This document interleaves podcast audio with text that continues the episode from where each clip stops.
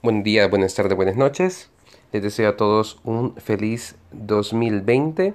Estamos arrancando el año y aunque pues ya llevamos seis días de este año, pues quiero sobre todo comenzar agradeciendo a, los, a las personas que siguen este podcast. Les pido disculpas del caso, esta temporada navideña y todo, como saben, es distinto los horarios, pero quiero retomar en esta segunda temporada toda esa parte que ya pude presentarles y exponerles de Apple. En este caso vamos a seguir de orden alfabético con los tres grandes, Apple, Google y Microsoft. ¿Qué cosas tiene Google para ofrecernos en la parte de capacitarnos y desarrollar nuestras habilidades en el ámbito educativo? Así que de verdad, ante todo, este saludo de Año Nuevo, agradecerles a las personas que de distintos países, y eso de verdad entusiasma mucho, siguen este podcast y la invitación a que si les parece el contenido útil, pues lo puedan compartir, comentar, mencionar a sus conocidos, de modo que esto pueda llegar a más personas. Pues bien, vamos entonces al grano. En este caso, lo que Google tiene para ofrecer son distintas cosas y me voy a ir directo a lo que me parece medular y más importante. El sitio lo pueden encontrar escribiendo teachercenter.withgoogle.com. Tengo un Google Hobby, acaba de reaccionar cuando dije la palabra Google. Pues bien, teachercenter.withgoogle.com es el lugar donde ustedes podrán encontrar distintos elementos. Sobre todo la parte de capacitaciones. Todo ese apartado es gratuito y existen distintos niveles. Para el caso, en la parte de la capacitación, ustedes pueden capacitarse sobre los elementos básicos, que es lo que luego será la certificación para educador nivel 1, luego la capacitación avanzada, que es el nivel 2, y hay otros recursos sobre uso de dispositivos, cursos para capacitadores, hay cursos de ciudadanía digital y herramientas de formación para alumnos con necesidades especiales, entre otros. Esto, esta información, todos estos contenidos están diseñados para que cada quien lo pueda tomar a su ritmo. Y cuando han completado esta parte, en lo que viene, y me parece también valioso, es retarse ustedes a certificarse. Esto sí tiene un costo, la verdad, cuando me preguntan lo comento así, pues lo que se gastarían en una salida tranquila, una hamburguesa así agrandada, lo que sean 10 dólares.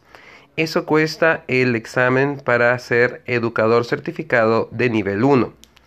La evaluación toma, no les voy a mentir, de 2 a 3 horas, dice el texto. Cuando yo la tomé fácilmente me tomó 2 horas. Yo la hice en mayo de 2017 y ya este año me toca renovar, pero realmente lo recomiendo muchísimo. 10 dólares está al alcance y sobre todo uno tiene ya la sensación de saberse competente, de poder utilizar las herramientas de Google, poder cruzar como Sheets me puede ayudar para hacer esto, que lo mando con las presentaciones en slide y lo comento con los alumnos, cómo puedo utilizar Classroom de la manera básica. Es toda la suite de Google para educación.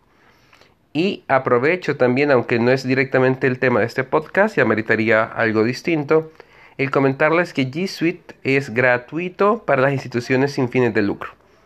Para el caso, en el lugar donde estoy, fue un trámite que me tomó máximo dos semanas. Presenté la documentación, en el caso yo estoy en El Salvador, de que mi institución estaba constituida legalmente, que respondía al ministerio de mi país, que había sido una fundación sin fines de lucro, o sea, nuestro caso, pues y nos han otorgado las licencias de G Suite gratuitas para poderla así trabajar con todos nuestros alumnos.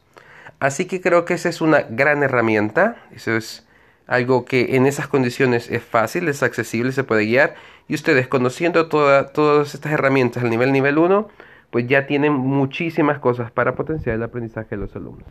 Luego está la certificación de nivel 2 y esto ya son para entusiastas, llama Google literal superusuarios, que, lo que de lo que se trata es de cómo puedo llevar al siguiente nivel toda esta parte de las herramientas de Google.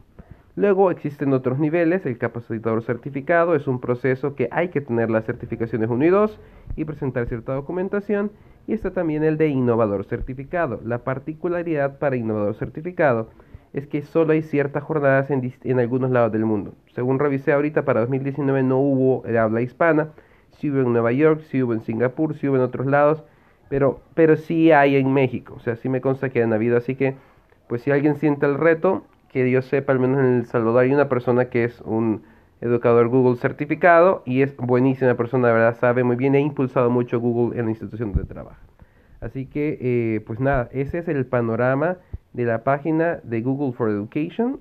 Como les digo, pueden buscarlo como Google Teacher Training si quieren y encontrarán las capacitaciones, las certificaciones y todo eso para que ustedes se reten. Y si ustedes de repente son más Google y dicen, bueno, Apple no tanto, prefiero más esto, va y toda esa herramienta les puede ser muy útil.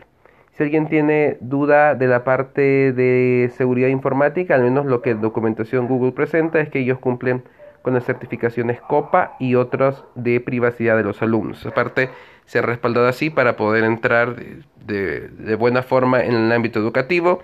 Así que siempre vale leer las letras chiquitas y verificar, pero dado que lo he revisado, pues sí me animo con tranquilidad a también recomendárselos.